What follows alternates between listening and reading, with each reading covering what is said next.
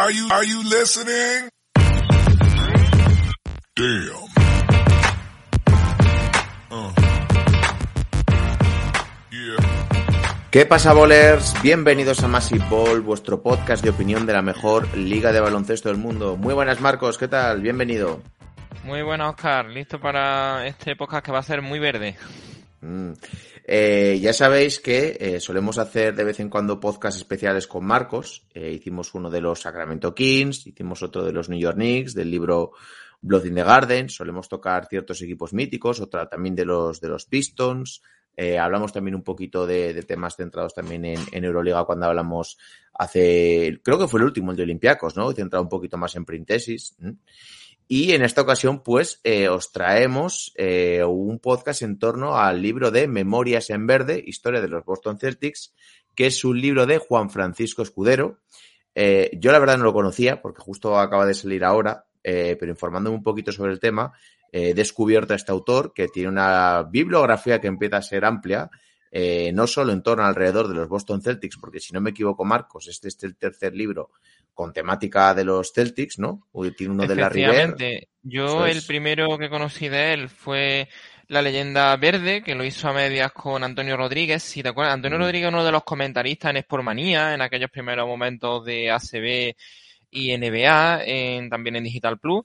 Y después hizo ya en solitario una biografía de Larry Bird, una mente privilegiada, y este ya es el tercer libro que hace sobre esta temática, porque aunque tiene otras colaboraciones con ediciones JC, digamos que su equipo es los Boston Celtics. Ha tocado otro tema, pero él claramente es un fiel seguidor de los orgullosos verdes, y este es como un libro de anécdotas, que ya lo comentaremos, un poquito diferente de los otros, porque es sobre todo de curiosidades a lo largo del tiempo en la exitosa franquicia. Hmm. He estado escuchando alguna entrevista que, que, ha dado el autor, como ya os digo, Juan Francisco Escudero. El libro se llama Memorias en Verde, Historia de los Boston Celtics, pero podréis buscar un poquito el resto de obras que, que ha escrito. Y dice que, bueno, que él es un enamorado de los Boston Celtics, un enamorado de, de esta época, pero que también, que, oye, que no se cierra puertas incluso a escribir algún libro de los Lakers, que es el rival histórico, y que tiene en mente escribir algo relacionado con los Boston Celtics. Así que, oye, no estaría mal, eh, pues que cuando lo saque, volver a tratar el tema y completar el, un poquito cerrar el círculo con aquel episodio que hicimos acerca de los, de los Bad Boys. Así eh, es.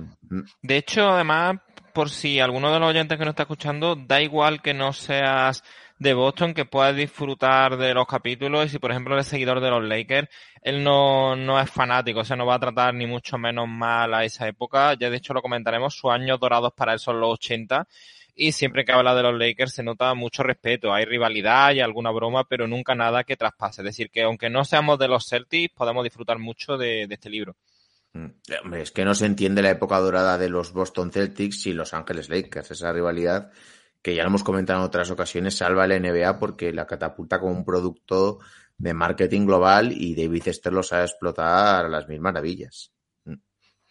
Así es, de hecho, además que incluso era una NBA muy chunga porque ya el Dr. J estaba dando sus últimos coletazos, las audiencias no funcionaban y necesitaban esa fórmula, trasladar esa rivalidad universitaria que habían tenido la River y Magic Johnson y los hados, aunque los hados en el caso de la River, como lo comentan en los capítulos, fue Red Auerbach, que movió cielo y tierra para conseguir a la River. Y en el otro extremo, pues lo mismo que estaban haciendo los Lakers de Jerry Bass, que fue conseguir a los dos genios. Y además lo que te he dicho, con mucho morbo, porque hubiera estado muy bien en cualquier franquicia que hubieran llegado que se enfrentaran, pero si ya eran Lakers y Celtics, era como la fórmula super ganadora. Hmm. Por cierto, ahora que estábamos hablando de los Lakers, ya hicieron un podcast eh, Julián y Mario eh, acerca de este documental Legacy, la verdadera historia, que lo llaman así, de Los Ángeles Lakers. Eh, ya lo he dicho en otras ocasiones, pero recomiendo que lo veáis. Es un documental que es, va bastante a fondo. Son 10 capítulos cercanos a una hora, incluso alguno creo que supera la, la hora. Y de verdad verlo, de historia nos lo sabemos todos, pero sobre todo por ver a protagonistas y sobre todo ver las disputas familiares de la familia Bass mola muchísimo. Es un culebrón, es tremendo. Poco, sí, sí, tremendo. a mí me recuerda a la serie Succession. O sea, sí. Sí, sí, sí. Tiene, tiene, mucho que ver. Pues bueno, dicho todo esto, eh, yo creo que podemos ir comenzando con el episodio. Así que cuando las noches de NBA se hacen largas y los días pesados, siempre tendréis más Ball para pasar un buen rato. ¡Comenzamos!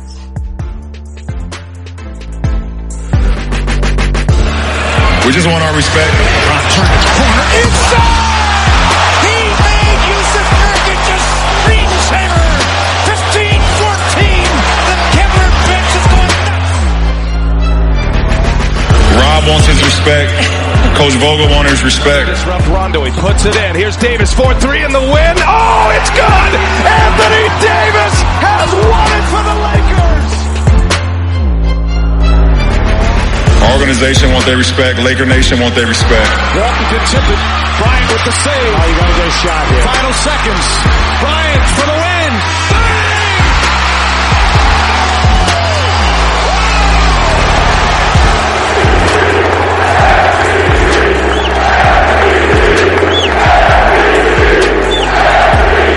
And I want my damn respect too.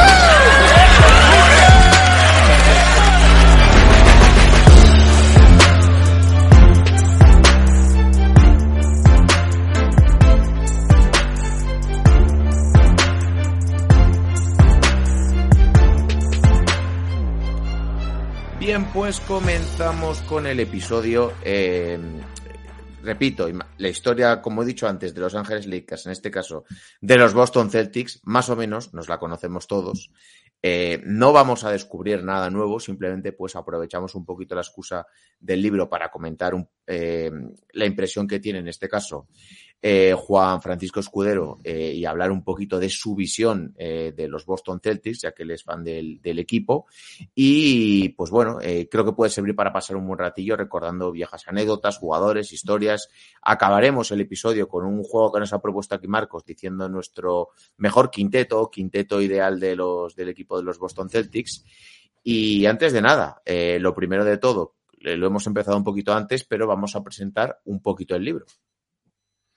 Así es, eh, este libro pues ya muy poquito ya a la venta, pero parece que está teniendo muy buena acogida, no solamente en la comunidad verde. La verdad que yo lo he estado leyendo estas navidades y se lee de, de dos o tres tacadas porque es muy ameno, precisamente esa condición de anécdota y que cada capítulo va cambiando el protagonista hace que no sea denso. Por ejemplo, el de la leyenda verde es muy bueno, pero es un desarrollo cronológico de la franquicia. Recuerdo que me tiré varias semanas con el libro, aunque lo disfruté mucho. Este me ha resultado más ágil. Es verdad que a lo mejor te necesita un poquito de conocimiento previo sobre la franquicia, pero está genial y esos saltos en el tiempo no, no afectan, al contrario. De hecho, se puede leer hasta desordenado y se sigue disfrutando igual. En la portada yo creo que ya se ven tres de las debilidades del autor. Está Larry Bird en el centro dominando, luego estaría Bill Russell y por supuesto Paul Pierce, que es como el último gran capitán de la franquicia, aunque ya es verdad que últimamente con Jason Tatum estamos teniendo un resurgir, incluso en las últimas finales de 2022 contra los Warriors, en que Boston lo hizo francamente bien. Y como bien decías, eh, no se centra simplemente en esos años de la época de los 80, que como dice el propio autor es un poquito su época favorita, su época predilecta, eh, abarca hasta las propias finales de la temporada pasada entre los eh, Boston Celtics y los Golden State Warriors y pues ya se dejan un poquito ir viendo pues ciertas figuras que yo creo que van a marcar la historia de la franquicia en la próxima década, como pues es la plantilla actual, sobre todo Tatum, Jalen Brown y otros grandes jugadores que integran los, los Boston Celtics, ¿no? Así es, de hecho creo que uno de los puntos fuertes del libro, porque aunque lo agradecemos un montón, los años dorados de Bill Russell más o menos están ya bien conocidos, aunque siempre Mm. destapa alguna cosa o algún nuevo testimonio que nos pueda llamar la atención. Ver es muy sugerente, pero también es un personaje muy tratado. En cambio, estos últimos tiempos, y, si- y tú lo recordarás bien, Oscar, porque una época que a mí nos gusta mucho, en esa NBA que se abría el nuevo milenio, aquellos años de Paul Pierce y Antoine Walker, por ejemplo, que son unos Celtics muy interesantes, que a lo mejor no llegaron a las cotas que se presuponían en un principio cuando llegan a las finales del oeste. Una final de conferencia, ¿no? Al final del este, exacto, en Sí, llegan. 2002 contra Jason Key y su New Jersey Nets. Parecía que era un proyecto con muy buena pinta y luego se perdió un poquito. Mm, Y Antoine Walker también terminó marchándose, pero eran unos Celtics que a mí particularmente me encantaban porque eran muy divertidos de ver. Mm. También ver a figuras en roles distintos. Pete Maravich, que había sido uno de los mejores jugadores de la historia, tiene una etapa muy cortita con, con los Boston Celtics. De hecho, incluso coincide con el joven Larry Bird. Yo eso no lo sabía.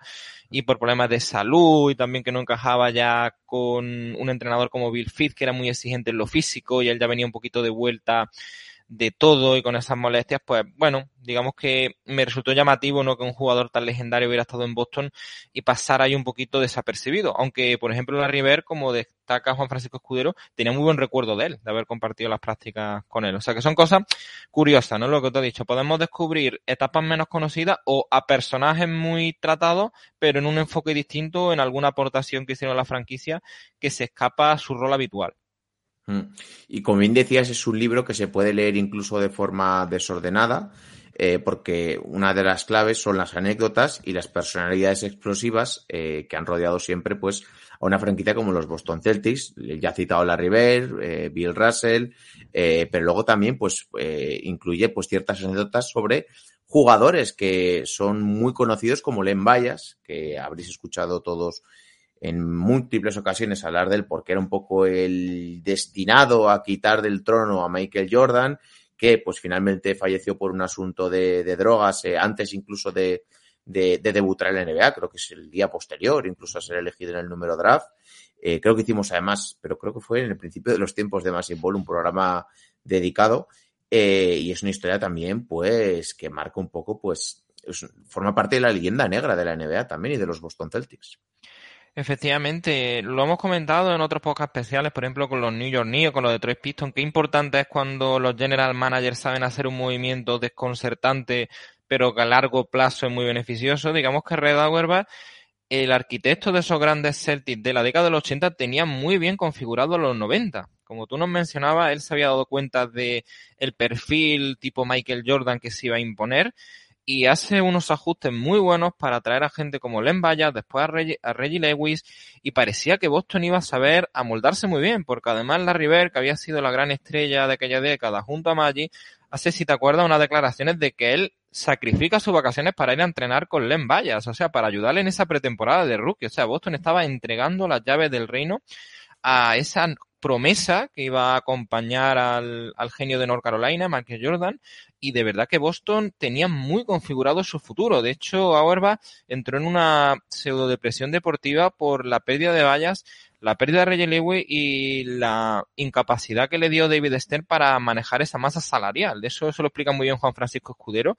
Boston entra en un drama emocional y también económico, porque no consigue recambios para esos dos jugadores fallecido en circunstancias muy trágicas. Además, estos capítulos a mí han sido de los que más me han interesado por lo que había detrás, mm. el papel de la publicidad, lo que querían que se filtrase, lo que no, el drama humano detrás de la familia de los jugadores implicados.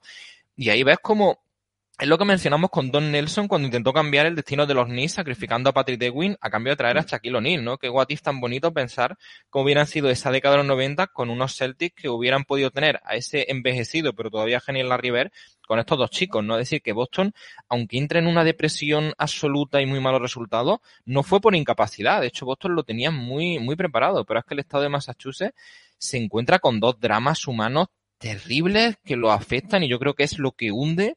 Vamos, nadie se hubiera imaginado cuando ganan la final de 1986 a los Houston Rockets que la travesía en el desierto iba a durar hasta 2008. O sea, para ellos fue una pesadilla. Mm. Es que esto lo hemos comentado también en otras ocasiones. Conocemos muy bien la etapa de los eh, Boston Celtics de, de, todos los años de Bill Russell, la época de los 80, que igual es donde pues, la NBA se dio a conocer. Pero esa época, esa década de los 90, es bastante trágica para los Boston Celtics, que venían de ser un equipo tremendamente importante y tremendamente dominante en el este, y pues hasta 2008 eh, casi, pues bueno, eh, rompieron esa maldición este año eh, con, con la derrota en las finales contra los Warriors, pero desde la Rivera hasta el 2008 no ganan ningún anillo. No es un poco como los Lakers que, oye, mal que mal, casi en todas las décadas han tocado chapa han estado presentes, exacto. Incluso en la croneta pierden una final contra Michael Jordan y Scottie Pippen y sus Bulls. Luego no llegan a la final, pero lo eliminan los Portland Trail Blazers de Drexler en la final de conferencia. Estaban ahí, es decir, o a lo mejor no tocaban chapa, como dice Pepo Hernández, pero siempre estaban por ahí rondando y no tienen esa agonía. Digamos que Boston es que nadie ni en su pronóstico más agorero hubiera podido imaginar lo que la guardaba de los 90, lo cual hace que también sean para mí los capítulos más curiosos del libro y los que más merecen la pena, porque ahí se ve la otra cara, ¿no? Porque digamos que en los 60 es los Boston Celtics todopoderosos, los 70 tiene algún intervalo, pero no, como tú has dicho, no, aunque tengan algún golpe o alguna mala campaña, se recomponen pronto, o son capaces mm. de fichar muy bien. Del 80 ya ni hablemos.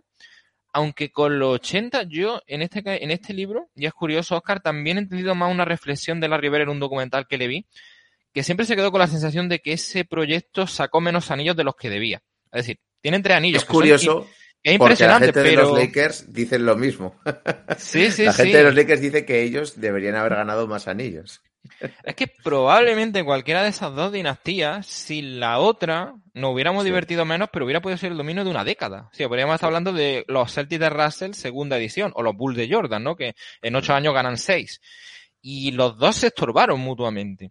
Y además hay, por ejemplo, y esto lo, lo, lo trae Juan Francisco Escudero, que es el famoso asunto de las finales de 1985, donde en vísperas de viajar a Los Ángeles, Larry Bird se va a tomar una copa con uno de sus amigos de toda la vida y se mete en la famosa pelea del bar Chelsea de la que no se sabe nada porque Boston y el propio Larry Bird hundan a la gente para que no se saquen los detalles. En descargo de Larry Bird hay que decir que él jamás ha puesto esa excusa, aunque sí es muy notorio su bajón estadístico porque tuvo un problema en el brazo muy importante para armar los tiros y bajó de más del 50% a un 40 y pico por ciento, que son muy bien, pero claro, en una final contra el Showtime, cualquier mínimo detalle que te baje y con Michael Cooper defendiéndote, te... o sea que Boston sí que además en ese anillo hubiera podido perpetuar esa maldición de los Lakers que nunca lo habían ganado y ahí es cuando Magic y Karim yo creo que se dan cuenta de que puede romper el maleficio del Leprechaun en el Boston Garden y los Lakers se convierten en el gran equipo de la década, que hasta ese momento parecía que los Celtics iban otra vez a emerger como la superpotencia. Pero como tú nos mencionabas, fue un choque de trenes y se fastidiaron mutuamente mucho. Es decir, que puede, entre comillas, saber a poco los tres anillos que se llevaron.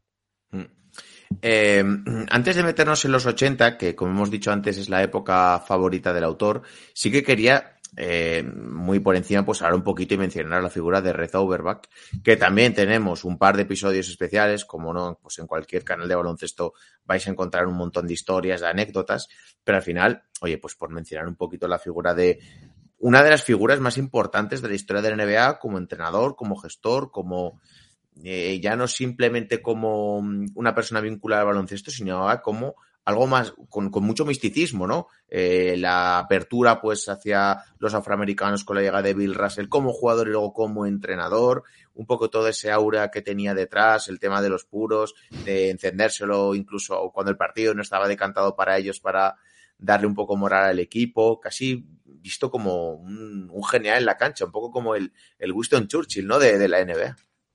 Absolutamente, es, una definición perfecta. Los capítulos de Auerbach, es verdad que yo esas historias ya, algunas ya las conocía, pero la verdad que Escudero lo narra muy bien y no importa lo absoluto rememorarlas.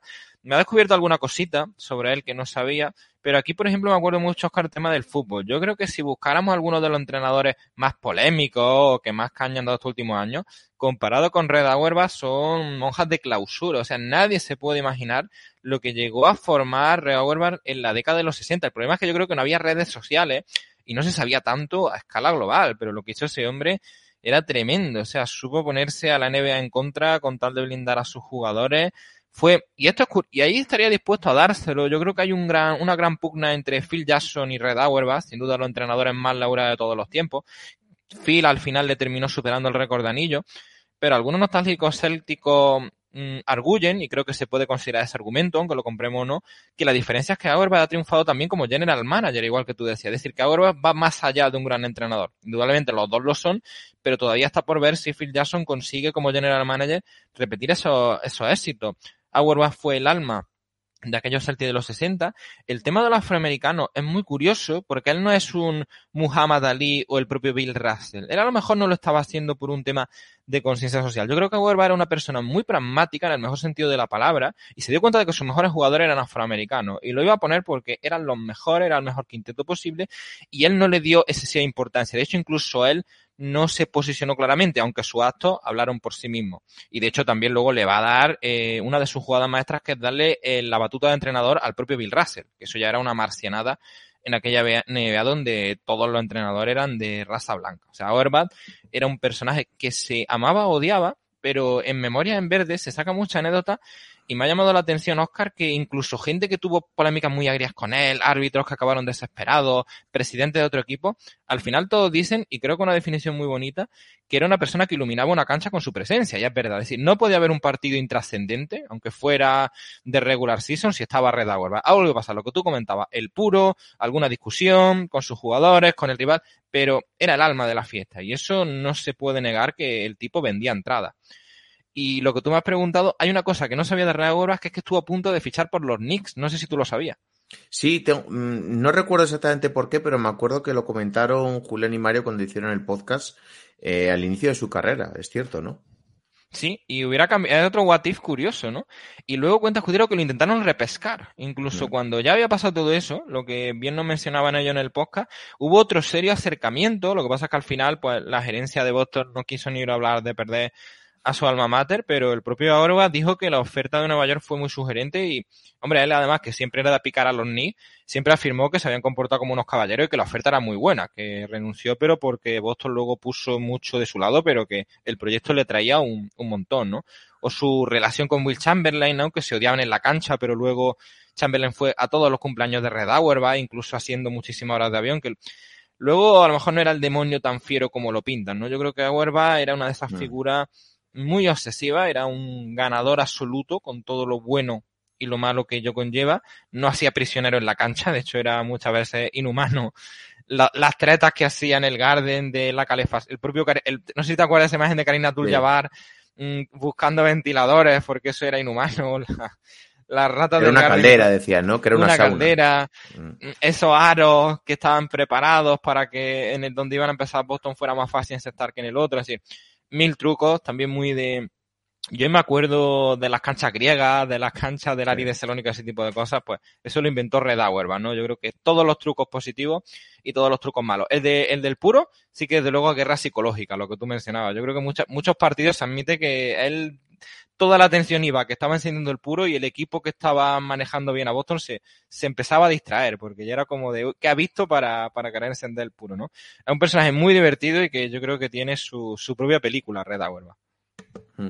Hoy en día, pues, ¿quién sería el overback de la NBA actual? Porque se me viene a la mente así Popovich, por estar mucho tiempo en una franquicia, tener ese carácter tan duro también, ¿no? Yo creo que sería un poco el overback de la época actual, ¿no? Es el que más se aproxima, además también ha sido un entrenador muy ganador. Es cierto que yo creo que es mucho más difícil hoy en día establecer una dinastía por el tema de que hay muchas franquicias, hay mucho equipo, hay mucho movimiento de gente libre. Boston supo mantener a sus mm, caballos de guerra, Bob Cousy, Bill Russell, Havlis en mucho tiempo y eso Hoy podría hacerse, pero sería muy complicado, habría que saber dar un milagro. Popovich, desde luego, para mí se, se acerca mucho. Además, Popovich es un entrenador con mucho sentido del humor, igual que el propio Auerbach, muy ácidos, como tú has dicho. Creo que son unos falsos, falsos serios. Luego tienen mucha ironía y mucha sorna, su manera de tratar a los periodistas.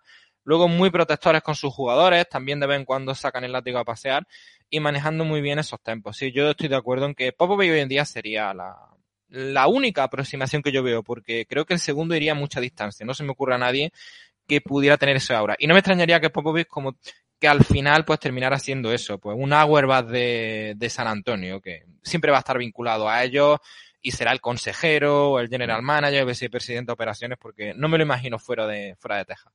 Mm. Y antes lo estaba pensando quién sería el overback del fútbol. Y me venía a la mente Alex Ferguson, por haber estado mucho tiempo Sí, sí, sí, sí, sí. En el Manchester United, sí. Estaba pensando también en, no me acordaba del nombre, en Brian Clough, que fue el entrenador este del Nottingham Forest, que le llevó a las dos Champions, pero y que antes estuvo en el Leeds también y en el Derby Country. Pero claro, ahí el componente de que ha estado en varios equipos, sí que tiene a su favor lo del carácter y eso, pero... Sí, el carácter será muy parecido. De hecho, hay un libro muy bonito que es Maldito United, que recrea ese año y hay cosas que son de agua. Pero no, claro, es que es muy difícil esa alquimia que tú no han mencionado de todo eso y en el mismo equipo. Porque hay gente que, por ejemplo, Phil Jackson no tendría ningún problema en ponerlo, pero claro, Phil ha estado en los Lakers y los Chicago Bulls, ya son dos franquicias, dos momentos diferentes, dos décadas distintas. Es que Auerbach es toda una vida en, Boston, igual que Popovich en San Antonio. Yo creo que eso les da una pequeña ventaja en esa, en esa faceta. Y bueno, volvemos un poco, pues, a la, como hemos dicho antes, a la época favorita del autor, de Juan Francisco Escudero. Eh, dice que tiene mucho cariño por la trayectoria eh, de los 80, sobre todo pues lo que él llama la trinidad de Larry Bird, Kevin McHale y Robert Paris, y pues las jugadas de ajedrez que tuvo que hacer, como hemos dicho, Overback para mantener un poquito a todo el equipo al completo en los 80 y mejorándolo. Yo recuerdo mucho el fichaje de, de Walton, que incluso fue el mejor sexto hombre eh, de la liga cuando lo ficharon, y un poco pues el mantener ese carácter competitivo porque bueno, pues tenía que ir mejorando año a año porque en el otro lado estaban los Lakers que pues le obligaban a mantener esa alta competitividad y es un poco pues la época favorita del autor, esos 80 que hemos mencionado antes. Así es, de hecho, esa historia se corrobora porque lo cuenta Escudero y yo me acuerdo que para el libro de Lakers Blazer me documenté con Jeff Perman, que es el gran autor californiano sobre los Lakers. Los dos confirman la misma anécdota, que Bill Walton había llamado antes a Jerry West había porque él quería jugar en aquellos Lakers y lo bueno de Walton además es que había sido una mega estrella, pero como él ya estaba tan maltrecho, lo que quería era disfrutar su último año en un proyecto ganador y además lo decía, o sea, yo vengo aquí de pivo suplente, lo que os puedo dar es grandes minutos en partidos a lo mejor menos importantes que me queréis sacar más para dar descanso a los titulares o en una eliminatoria de playoffs que se nos complique puedo salir a ver qué pasa. Lo que pasa es que West habló con los médicos de los Lakers, no le gustaron nada la radiografía y dijo que no. Auerbach estuvo a punto de hacer lo mismo. La inmensa fortuna es que cuando habló con Walton por teléfono estaba Larry Bird. Y cuando Larry Bird se enteró de eso le dijo luz verde. Y Auerbach la verdad que intentaba complacer a Larry Bird en casi todo lo que podía y más. Porque además Bird, aparte de un genio del baloncesto, si te acuerdas, tenía una infancia muy... Traer a Larry Bird a la NBA fue muy complicado. O sea, Larry Bird estuvo a punto de renunciar a la universidad. Cuando Le agobiaba mucho, ¿no? Decía que era más grande el, el campus de la universidad de, de, Indiana, no me acuerdo si era Indiana o Indiana State, eh, y que finalmente se cambió a, a, Indiana, a Indiana para la Universidad de Indiana porque era más pequeña y no tenía pues aglomeración de gente, ¿no?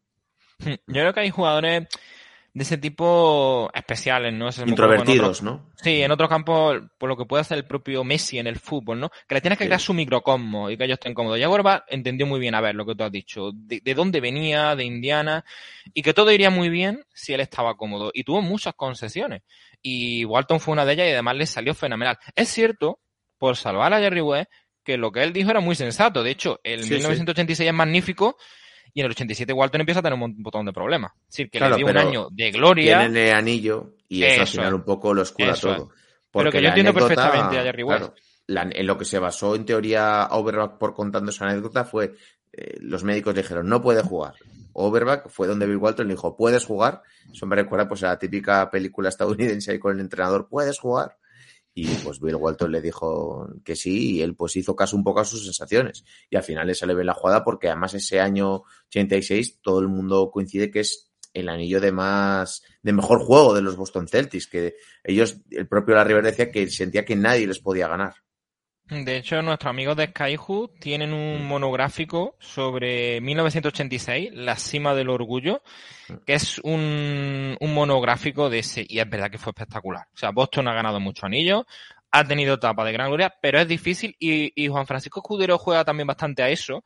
Él mismo como fan intenta despojarse de esa nostalgia, pero dice, pero es que no me sale, es que yo creo que es el mejor equipo que he visto nunca. Por supuesto, luego pues, depende de la época en la que hemos estado, podemos decir, pero es cierto que estos Celtics tienen una mesa en esos equipos casi inabordables, sí. o sea, era un equipo alucinante, o sea, Larry Bird en su mejor momento, Kane Mahale que era una máquina, o sea, la gente mm. yo creo que Kane Mahale no está en su dimensión real de lo que fue para Boston, Robert Parry, Luego lo que tú decías, Bill Walton además, y esto lo cuenta Escudero, tiene un detalle muy bonito, que es que lo primero que hace es hablar con Paris y con Kevin McHale de yo no vengo por vuestro puesto. O sea, estar tranquilo, que aquí no va a haber ningún problema, que yo puedo jugar dos minutos un día y no me voy a enfadar, que yo lo que vengo es a ganar un anillo y a pasármelo bien con vosotros. Y es verdad que eso relajó mucho el ambiente, porque luego eran tipos muy peculiares, o sea, Mahale, Paris. Bueno, Mahale tiene fama de pasota, en eso insiste mucho Escudero, que no era un tipo que se preocupara mucho por sus números. Era una persona a la que le encantaba su profesión, pero de hecho, Escudero lo cuenta, el récord de anotación, él lo bate de los Celtics y la River se la quita las dos semanas. Y la diferencia es que cuando Mahale batió el récord, pidió salir porque estaba cansado y el partido estaba dominado, y la River se tiró en Atlanta todo lo que pudo y más para ver hasta dónde podía poner el, el tope, ¿no? Que ahora es solamente Tatum el único que le puede toser en ese sentido. Pero Mahale era más de, de, vivir la vida, igual que Danny Ainge, ¿no? Pero gente como Paris, el propio La River eran más, eran más peculiares. Yo creo que Walton ahí le encajó como anillo al dedo y es verdad que fue una máquina. Además, el famoso partido de Michael Jordan, de Dios se ha disfrazado de jugador de baloncesto, mmm, Yo lo he ido entendiendo mejor porque no sé si te pasaba, Oscar, que yo admiraba mucho a Jordan, pero yo lo descubrí un poquito más tarde. Yo no vivía al Jordan Sí. de los 80. Y yo me extrañaba cuando a lo mejor personas de más edad te decían, el mejor partido de Jordan fue en el Boston Garden. Y a mí no me cuadraba porque lo había visto ganar a los Utah Jazz, a los Lakers de Magic. Digo, bueno, porque elegí una derrota, ¿no? A fin de Sí. cuentas, aunque, aunque fuera un gran partido, porque elige una, una derrota, ¿no? Y es que, claro, es que... De hecho, él mismo le da mucha importancia en The Last Dance también. Sí, Michael exactamente. Y yo creo que fue por lo que tenía enfrente. Porque él pensaba que con aquellos Chicago Bulls, que eran muy, que la gente no se imagina que estamos hablando de los Chicago Bulls de Phil Jackson, estamos hablando de unos Chicago Bulls muy flojitos, donde Jordan había tenido problemas físicos todo el año. De hecho, él quiere jugar los playoffs y la gerencia no quería ni hablar de eso. Hmm. Y el tío, por su orgullo, fue al Garden. Lo que te dice, yo creo que Jordan tiene mucho cariño por ese partido. Porque demostró ante uno de los mejores equipos de la historia que podía competir y ponerlo en un puño. Mm. Y bueno, para recomendar un poquito más lectura eh, para la gente en relación a estos Boston Celtics, ya eh, nos has comentado antes que teníamos también el libro del de, eh, el autor Juan, Juan, Francisco Escudero y Antonio Rodríguez, eh, La leyenda verde, historia de los Boston Celtics, que es del 2009, que repasan, eh, pues eso, desde los orígenes de la, de, de, la franquicia hasta la consecución del anillo con ese Big Three, que pues igual os suena un poquito más, de Kevin Garnett, Ray Allen y Paul Pierce, que lo tenemos bastante más reciente, que también fue un equipo que, que en su momento cautivó a todo el mundo, que arrasó y que juntaba a tres auténticos jugadorazos. A mí me encantaba, yo además lo, lo, viví, era una etapa muy bonita en España porque precisamente paralelamente a Pau Gasol lo cogen los Lakers, se volvían un poquito a alinear esos astros, Garnett va a Boston, Gasol se va a los Lakers donde está Kobe Bryant, una finalaza en 2008, yo creo que el único drama que tuvimos fue la lesión de Garnett en Utah, cuando mm. se rompió, porque esa rivalidad hubiera podido durar bastante más. Y aún así que por, vamos, esto no es una crítica en lo absoluto al libro de Escudero, siempre se pueden rascar cosas de Boston, yo creo que todavía están esperando su libro los Lakers del año 2009-2010, que fue una locura, un equipo de veteranos que si te acuerdas, Oscar, la regular season prácticamente la tira, en cuanto se clasifican para playoffs se olvidan de todo, no estaban haciendo ni el huevo, y luego los playoffs cogieron una forma bestial que se cargan a LeBron James y a sus Cleveland Cavaliers, a los Miami Heat de John Bay, a Orlando de Howard y le plantan cara a los Lakers hasta el séptimo partido, que les tienen que ganar en el Staples Center con Dios y ayuda.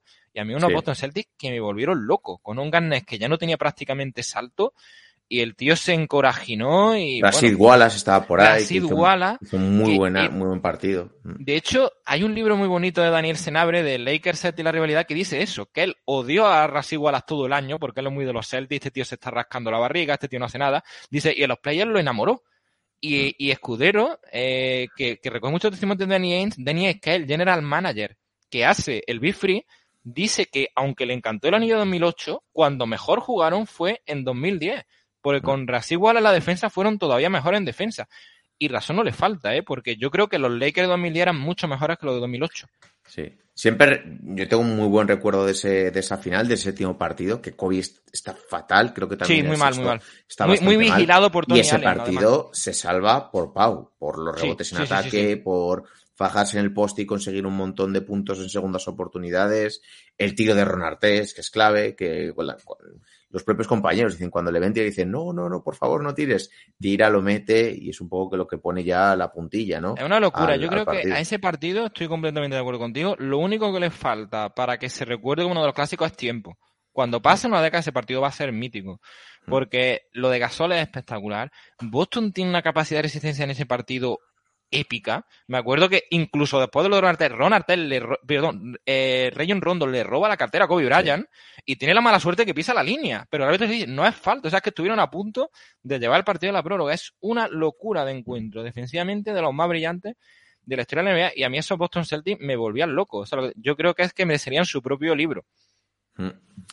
Y luego tenemos también eh, el libro que escribió eh, el autor eh, Juan Escudero acerca de es una bibliografía para ediciones JC, como has comentado antes, de La Rivera, una mente privilegiada, que es de 2014.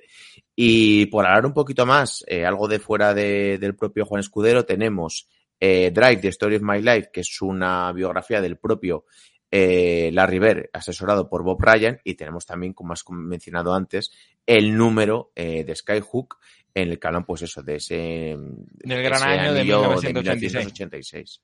Uno de los momentos más dulces La en la portada historia es de preciosa, de además. Sí, sí, e- es un número que volvemos a lo de, da igual que seas de los Lakers o que seas de los Pistons, es un número para tenerlo, porque es uno de esos equipos históricos y realmente, bueno, en fin, es fascinante. Y de hecho, os traía una sorpresilla, Oscar, porque yo hace, antes de la época de la pandemia, pude viajar a Boston y me traje algunos libros. Este, por ejemplo, es El nacimiento de una dinastía, el primer anillo de los Celtics, que lo escribe Bill Reynolds. Y es, yo no sabía que el primer anillo de Boston había sido tan complicado, tuvieron que llegar al séptimo. Y el libro es fascinante porque te cuenta cómo llega Bill Russell a la cancha ese día, cómo nadie sabía que era el origen de una dinastía y, lo impredecible de todo, además, era su gran rivalidad con Bob Petit, que era el gran alapivo blanco contra Bill Russell, ya sabemos además una época todavía muy segregacionista, donde los jugadores afroamericanos lo pasaban fatal cuando iban viajando por Estados Unidos según Casona, y es un libro maravilloso. Y además también, de Green Book, exactamente. Y también este que es de Bob Cousy y eh, Bill Russell, de Last Pass. Bob Cousy era el judine del parque, un precursor, o sea, yo todavía cuando veo muchas cosas del Chacho Rodríguez, por ejemplo, o de Jason Williams en su época, son cosas que yo soy Bob Cousy pero cuando lo hizo Bosco era como con décadas de adelanto. De hecho, Red Auerbach se cabreaba con él y eso he visto que también le pasó a Magic Johnson con, eh, en su época, en su primer año de novato en Los Ángeles, que le criticaba a los entrenadores pero diciéndole, mira tío, es que yo sé que tus pases son muy buenos, pero intenta suavizar porque es que tus compañeros no lo ven y le va a romper la nariz. Y a este hombre le pasaba lo mismo, eran pases tan inesperados que decían es que un día te va a cargar el equipo con esto. Y Bob recrea aquí su relación con Bill Russell, que fue muy complicada. Russell era Dios en la cancha, pero nunca estuvo contento en Boston, porque Boston todavía tenía muchas cosas, igual que el resto de Estados Unidos, que mejorar en su trato con los afroamericanos.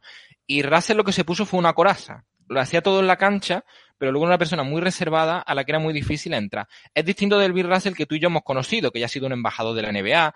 Me acuerdo que cuando Kobe y Shaquille se pelean, él es el que media y consiguen que se den un abrazo. Es decir, era un Bill Russell mucho más desinhibido. Pero el Bill Russell de los 60, todo lo que ganaba en la cancha sentía que no se le reconocía afuera. Y Bob Cousy, pues, recrea un poco su visión de cómo fueron esos años, de cómo fueron construyendo su relación birracialier, y es una lectura realmente chula. O sea, es el último pase y está muy, muy bien. Y el libro final es de la gran rivalidad, ¿no? Que es mm. Bill Russell contra Bill Chamberlain. Eh, Chamberlain estuvo en los Sixers y en los Lakers, pero sobre todo yo creo que su rivalidad con Russell trasciende los colores porque eran como los dos grandes pivots, ¿no? El pivot de equipo y el pivot espectacular. Eh, igual que hemos dicho que Boscusi nos recuerda al Chacho, nos recuerda a Jason Williams, pues Will Chamberlain nos recordaba a Shaquille, pero mucho mm. antes de que existiera Shaquille. Y es de John Taylor, que es un periodista muy veterano de Estados Unidos, y otro libro muy bonito donde además se ve el influjo que tenían esos Boston Celtics. Y saca una frase de Bill Chamberlain, que el pobre lleva razón diciendo, mira, yo he ganado dos anillos, y todo el mundo me llamaba perdedor, pero es que yo he competido contra un equipo que todos los demás seríamos perdedores, porque es que Boston domina esa década. Dice, bastante que le gané, que conseguí ganarle y cargármelo cuando estaba en los Sincer una vez, porque Boston era muy, muy complicado. Mm. Además siempre lo decía también por otra parte Bill Russell, decía, dejábamos un poco que Will Chamberlain los tres primeros cuartos hiciera sus números, sus juegos, y ya poníamos un poquito todo el esfuerzo en el último cuarto para pues que no fuera un jugador tan tan dominante, ¿no? Esencial. Eso además los escuderos también lo mencionan, esos libros sobre los Celtics. Esa era la táctica. Asumir lo inevitable, pero intentar que los minutos decisivos no, no pasaran. Hmm. Y bueno, pues si quieres podemos ir finalizando el podcast hablando un poco pues de nuestros quintetos ideales eh, de la historia de los, de los Boston Celtics. Así que te voy a dejar empezar a ti. Vale, eh, a mí me ha costado mucho, ¿eh? No sé a ti, pero yo, yo le estaba dando mucha vuelta a la cabeza pero más o menos lo tengo claro. Mi base precisamente sería Bob Cousy, que era un gran mago y el primer Judine del parqué. Una persona que se adelantó a su tiempo, muchísimo anillo. Aún así he dudado, porque estamos hablando de Boston y se me ocurre, pues, por ejemplo, también Dennis Johnson, que la River dice que ha mm. sido el mejor compañero que ha tenido nunca. Pero me he decantado un poquito más por el palmarés, por el currículum, y Bob Cousy ganó más cosas con Boston, y por eso va a ser mi elección. Mm. Eh, a ver, eh, es indudable que es el mejor base de la historia de la franquicia. Yo por aportar algo y por aportar un poco el toque ahí de modernidad, eh, uno de los que más me ha gustado además por estilo de juego, diría Rayon Rondo. Sé que no es el mejor, pero un poco pues de los Celtics del siglo XXI es uno de los jugadores que más me ha gustado por tener ese control del juego, ser ese base que no tiraba pero era muy físico, que era muy buen defensor, que era capaz de meter manos por donde fuera, robar muchos balones, dar muchas asistencias y tengo un buen recuerdo de de la época de, de Rayon Rondo en los Celtics y que luego también ganó, como recordáis, ese anillo en el 2020 con los Lakers. O sea, que tiene un anillo con, con cada franquicia, que es algo No, no. extremadamente raro. Eh, eso también, para, los, para animar a la gente a comprarse memoria en verde, Escudero cuenta quiénes son los pocos que tienen esa alquimia, que es tener título con Lakers y con Celtics. Son muy poquitos. Y Rayon Rondo es uno de ellos que además, como tú dices, yo todavía no se me va a olvidar. Aquellos playoffs de 2010, donde los Lakers recurren a flotarle, y creo que era Daimiel, uno de los comentaristas, que decía, es que si tuviera mejor tiro, y de repente todos pensaron de, es que si hubiera tenido mejor tiro estaría compitiendo con LeBron James directamente. Y no es ninguna tontería, es que aquel Rayon Rondo hacía de todo. Tenía el lunar del tiro, pero es que si no hubiera tenido eso, era una bestia jugando. Luego tuvo una mala época que ya un poquito empezó a deambular por la liga, me acuerdo Dallas, eh, y se perdió un poquito en el olvido. Tuvo un buen momento en Nueva Orleans cuando se Sí. junta ahí con Drew Holiday, con, con Anthony Davis, con Mirotic y le meten un 4-0 en una primera eliminatoria a los Portland Trail Blazers que venían de hacerlo muy muy bien. Y es un 4-0 contra Lillard y McCollum que venían, pues, no de dominar el oeste, pero sí de ser dos de los mejores jugadores exteriores de la liga. Y tengo un buen recuerdo de, de Rondo. Yo también, yo también. Vamos con el escolta. El escolta también me he dejado llevar por los títulos. Hay muchísimos escoltas buenos en la historia de Boston. De hecho, hoy en día tenemos varios ejemplos, uno de los puestos clave de esta franquicia. Pero no puedo sino elegir a John Havlicek, que era el corredor incansable por, para los que son de nuestra quinta, una especie de Rick Hamilton. Uno de estos corredores todo el rato, todo el rato, saliendo de bloqueo, gran tirador, espíritu ganador y además Havlicek, yo creo que una cosita que, que lo hemos mencionado en otros podcasts de Euroliga, ¿no? Cuando hablamos de Sergio Yul, de Mike Jane, el tipo, y eso lo recrea Escudero y lo decía Agorba, me puede haber fallado cinco tiros, pero yo en el último cuarto se la voy a dar, porque Mm. las metía. Y a este hombre le pasaba. Tiene muchos partidos de playoff, donde a lo mejor primera mitad horrorosa, pero luego llegan los minutos decisivos y no falla. Mm. Eh, bueno, yo aquí se lo voy a dar a, a Ray Allen, eh, porque es uno de los tiradores, mejores tiradores que, que nunca he visto, con una mecánica que luego se ha analizado mucho eh, muy a posteriori y se ha dicho que no era efectiva porque era un jugador que realmente, no con una mecánica, perdón, sino con una ejecución del tiro que no era muy efectiva porque decían que saltaba demasiado y que tampoco era algo para enseñar, ¿no? Un poco que un jugador tenga que hacer un esfuerzo físico tan grande para, para anotar, pero es uno de los jugadores que yo de verdad más me, me ha impresionado viéndolo en una cancha de baloncesto con esa elegancia que tenía, el, el jugador previo que era en Milwaukee, que era un atleta tremendo, después con aquel tiro ya en Miami, para que es uno de los mejores tiros de la historia de, la- de- de la historia de la NBA. Y en, y en Boston, pues eso, aunaba un poco todo, ese físico, ese tiro y esa capacidad de liderazgo. Y es uno de los, ya os digo, eh, para mí uno de los escoltas, mis escoltas favoritos de la historia de la NBA. De hecho, mm, yo leí la biografía de Ray Allen y es tan elegante contando las cosas como, como cuando jugaba, lo que tú mencionas. Exquisito, un jugador etiqueta negra. Creo que por desgracia, su salida precisamente a Miami hace que un grado del fandom y de sus propios compañeros, sobre todo liderados por Kevin Garnett, que es muy pasional, no lo hayan reconocido del todo las muchas cosas que hizo. Para mí era un elemento, y, vamos, yo recuerdo, las series contra los Lakers tiene dos o tres partidos que enchufa todo que son impresionantes. Y luego además un tipo generoso, porque yo recuerdo que el hombre se esforzaba contra Kobe Bryant. Aunque el marcador era Tony Allen, cuando salía Ray Allen, no tenía complejo de estrella, de yo no voy a defender. El tipo, aunque era un tirador exquisito, luego se sacrificaba y trabajaba por el equipo. Yo creo que es un jugador que Boston también tiene que reivindicar, porque los años que le dio fueron buenísimos. Y ya no hablemos de los tiros libres, que era una máquina. A mí es un jugador también que me parece, te aplaudo la elección, porque creo que Ray Allen hay que vincularlo más a Boston. Y otro además con mala suerte, porque, bueno, no con mala suerte, pero que podría tener un currículum incluso más impresionante del que tiene. Sí. Aquellos backs Sí. suyos se pudieron meter en las finales de 2001 contra los Lakers, les faltó muy poquito contra Que Iverson. perdieron contra los Sixers, que se dice que les, Efectivamente, que les robaron de- un poco. De Diasgo sí, porque ahí estamos preparando algo en Skyhook sobre, Sí, sí. sobre ese tema. Y luego la final de 2010, que la pierde Boston, pero lo pudo haber ganado perfectamente, pierden de cuatro puntos en el Staple. Luego con Miami pierde otra cosa en Antonio, gana la que mete el triplazo, pero es que Ray Allen podría tener cuatro o cinco anillos fácil, ¿eh? En su carrera.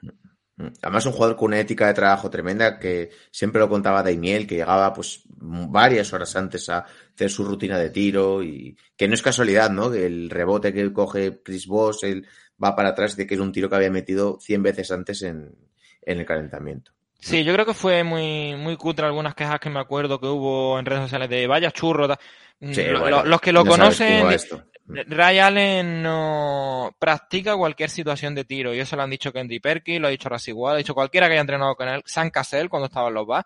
Ray Allen se exponía a cualquier tipo de situación y simulando reloj, vamos, yo estoy seguro de que ese tiro lo haya practicado porque si no es imposible meterlo. ¿no? Jugadorazo. Alero, yo creo Bueno, que aquí- Alero, yo creo que aquí sí, hay que descubrirse. vamos a coincidir. Larry Bird, el jugador mm, icono del 80 junto a Magic. Y yo, como ya todos hablamos de su legendaria puntería, sobre todo lo que voy a nombrar a los oyentes que no hayan visto tanto de Larry Bird, sus pases. Larry Bird es uno de los asistentes más exquisitos de todos los tiempos, sin ser un base. Y sobre todo se inventó una cosa que me vuelve loco, Oscar, que es esos rebotes ofensivos que convertía en palmeo asistencia para Paris, para Mahale, para Bill Walton. Una locura. O sea, ver jugar a Larry Bird es una lección de básquet constante. Em, yo estoy contigo, creo que no hay que poner ningún nombre al lado de Larry Bird. Podríamos hablar de Paul Pierce, de esta época un poquito más, eh, más moderna, pero, pero es que aquí yo creo que no, no, no hay debate en ningún tipo de sentido. A la pivot, eh, este se, también yo lo diría, eh, así que Este, este es complicado porque yo creo que Juan Francisco Escudero se enfadará conmigo porque yo creo que él tiraría por Magel y tiene todos los argumentos del mundo para ello. Pero aquí me va a poder corazoncito y yo elijo a Kevin Garnett. Kevin Garnett, desde que llega a Boston, se convierte en un hijo adoptivo de Bill Russell, traban una amistad tremenda y de esa conjura surge el germen del anillo de 2008 y el subcampeonato de 2010 al que yo le doy mucho mérito porque Kevin Garnett, mucha gente pensaba que no iba a volver a las canchas y el tipo consiguió volver y ser decisivo. Bueno, luego ha dado momentos de locura. No sé si te acuerdas, Oscar, de sus flexiones contra Miami cuando le hicieron la falta.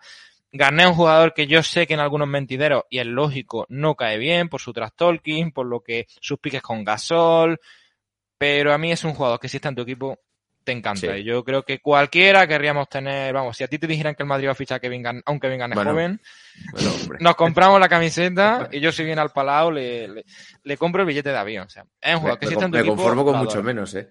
Yo también, yo también. ¿eh? La mitad de Kevin Garnett estaría bien para el Palau, ¿eh? La mitad de Sí, Kevin sí, Garnett lo firmamos. Sí, además que era un jugador que era una bestia defensiva, eh, tenía el tiro, era el ala pivot clásico de, de esos inicios de, de siglo, de finales del siglo XX, principios del siglo XXI, muy fuerte, alto, con muy buena manita. Hoy en día se hubiera hinchado a tirar de tres, yo creo que también. Eh, y con esa, con esa, con ese atleticismo, con esa capacidad física, con ese liderazgo, que sí que es cierto, pues que era un tío que no le vamos a preguntar a Tim Duncan lo que opina de Kevin Garnett, pero, pero bueno, al final era un competidor nato, sinceramente. Sí, incluso me acuerdo que Phil Jackson lo decía que si querías saber la influencia de Garnett, mira los números que hacía Perkins cuando estaba Kevin Garnett y cuando no lo tuvo. Lo que te, un líder en la cancha que al final hacía que todos los que estuvieran alrededor mejoraban muchísimo. Y tenía una conexión con Rayon Rondo que qué pena que Garnett no hubiera sido un poquito más joven. Sí, sin duda. Como dices, hay que mencionar a Kevin Magel, que hemos hablado un poquito Sí. antes de él. Eh, también, por cierto, podríamos mencionar dentro de unos años seguro a Jason Tatum en el puesto Sin de alero, duda, que no hemos duda. dicho nada. Jalen Brown, yo creo que también puede estar ahí, pues eso, alero, escolta, depende. Ya sabemos que hoy el día del baloncesto es muy multiposicional, pero son jugadores que van a estar en, en, el, eh, en la Biblia de los Boston Celtics. Me encanta tu apunte porque yo creo que Tatum, no, aunque por supuesto Escudero lo menciona y sale en la contraportada, todavía no está porque es que el libro de Tatum está por escribir. Nos quedan Sí. muchos momentos épicos de Tatum por vivir. Estoy seguro que de- en futuros trabajos de Escudero, Tatum va a ser un protagonista muy importante. Mm. Y en el pivot, pues lo mismo. Yo creo que aquí no hay discusión y creo que es el mejor jugador de la historia de los Celtics, que es Bill Russell. O sea, Aquí es bueno, pecado igual hay algunos nombre. que le preguntas y te dicen que la, la River es el que para ellos les, les ha influido más. Mm. Pero por importancia es que 11 anillos, pues... La relación... eh, No, lo 11 o apunto. 9, ¿cuántos son los de que me lío? Los de Mm, Russell. él hay que sumarle también su... Porque me, ya me lío con lo de... co- Claro, me estaba liando con los de Phil Russell tiene Jackson. 11, ¿no? Si no Tiene recuerdo 11, mal. ¿no? Sí, porque tiene los dos... de- la foto con los Es que dos no le caben los mano. anillos. Claro, claro, sí, sí. Necesitaría... Igual que Phil- solamente Phil Jackson y él pueden Eso es. presumir de eso, me parece. Eso es. Eh, pero como, y eso yo creo que se nota cuando paseas por Boston. Eh, por supuesto, Bill Russell tiene su estatua, pero yo tengo la sensación de que el cariño, hombre, eso ha cambiado también ahora, por desgracia, Bill Russell falleció, yo creo que ya se está haciendo mucha justicia de lo que significó, pero tuvo una relación dif- difícil con la ciudad de Boston. La River yo creo que de principio fue amor a primera vista, ¿no? Y a lo mejor en, aunque los dos son ídolos, ha sido más sencillo para él, ¿no? Yo creo que eso a veces ocurre, Larry Bird es como el hijo predilecto de la ciudad, sí, ¿no? Un poco sí, sí, sí, sí, sí. Y a lo mejor a Russell ahí le costó más. También es de una época más reciente, que hay más gente que le puede recordar, se le ha visto más, más a través de televisión también. Juan Francisco Escudero lo recuerda muy bien. Además, no tenemos todos los partidos de Bill Russell. Por suerte, casi todo lo que ha hecho la River lo podemos ver. A Bill Russell no le contaba la diferencia rebote ofensivo, rebote defensivo. Si no, seguro que sería líder de esa categoría. La época juega un poquito ahí en su contra. No es lo que dicen, por ejemplo, ahora que por desgracia se ha muerto Pelé, que nos faltan algunos de sus mejores partidos, solamente tenemos las crónicas. A Bill Russell le pasa un poquito esto. Mm. Completamente, completamente de acuerdo en este sentido. Y bueno, como siempre, eh, finalizando el episodio, os animamos eh, a que compréis el libro eh, Memorias en Verde de Juan Francisco Escudero y pues que también le echéis un vistacito al resto de trabajos que ha hecho. Ya os hemos comentado que tiene tres libros de los Celtics, que está pensando en escribir un libro de los Detroit Pistons y que, oye, leer, que vais a encontrar un montón más de anécdotas, de historias, que simplemente lo que igual podéis encontrar simplemente en internet y siempre tratamos un poquito de recomendaros pues esos libros que están vinculados con la NBA y con el baloncesto y que pues nos permiten aquí charlar un ratito con todos vosotros. Sí, además yo creo que Escudero puede hacer un trabajo mayúsculo con los Pistons, porque precisamente por su amor por la década de los 80 y la rivalidad que tuvieron la Rivera y Sayatoma y compañía, puede quedar ahí un, un libro chulísimo. Eh, pues bueno, chicos, esperamos que os haya gustado el episodio. Eh, poco a poco iremos sacando, cuando pueda Marcos, más cositas como estas, hablando, pues eso, un poquito de baloncesto no tan actual, pero oye, eh, todo lo que venga, bienvenido sea y estaremos aquí para, para contároslo. ya sabéis que podéis escuchar el episodio y las plataformas habituales, en Evox, en Spotify, en iTunes, en Podmas. lo podéis ver también el episodio en YouTube. Y que nada, que Marcos, que ya estamos deseando eh, saber un poquito del siguiente tema del que vamos a hablar. Yo también, yo también, porque siempre nos lo pasamos muy bien y son épocas que apetece recordar. Mm. Así que nada, nos despedimos de vosotros. Si os gusta el contenido, ya sabéis que lo podéis valorar con un like, con cinco estrellas en iTunes. Podéis dejar un comentario y decirnos qué recuerdos tenéis en la caja de comentarios en iVoox sobre los Boston Celtics, cuáles son vuestros jugadores favoritos. Seguro que nos hemos dejado muchos jugadores fetiches por ahí. La gente, antes mencioné a Tony Allen, que era pues, un defensor tremendo, me acuerdo. Me acuerdo de Tony Allen en Memphis defendiendo a los Warriors, diciendo eh, First Team All Defense y todas esas cosas. Y, es que los Celtics al final han tenido, pues eso, es uno de los mejores equipos de siempre y es normal que han tenido algunos de los mejores jugadores de la historia. Además, como tú bien decías, hemos tenido que dejar, por entre comillas, por culpa de la River, a Paul Pierce fuera del quinteto titular. ¿Qué franquicia podría darse el lujo de quitar a Paul Pierce de su quinteto ideal? Mm. Así que bueno, si os ha gustado el episodio, por favor apoyadlo, compartirlo, comentarnos eh, lo que más os haya gustado. Y nada, eh, Marcos, un saludo, un placer como siempre y que nos vemos en el próximo episodio. El placer es mío. Bueno, un saludo a todos chicos, chao chao.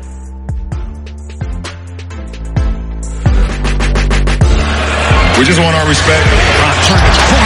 Rob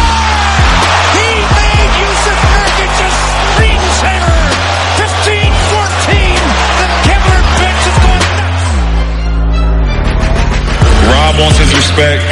Coach Vogel wants his respect. Disrupt Rondo. He puts it in. Here's Davis. 4-3 in the win. Oh, it's good. Anthony Davis has won it for the Lakers. Organization want their respect. Laker Nation want their respect. Walton can tip it. Bryant with the save. Oh, you got to get a shot here. Final seconds. Bryant for the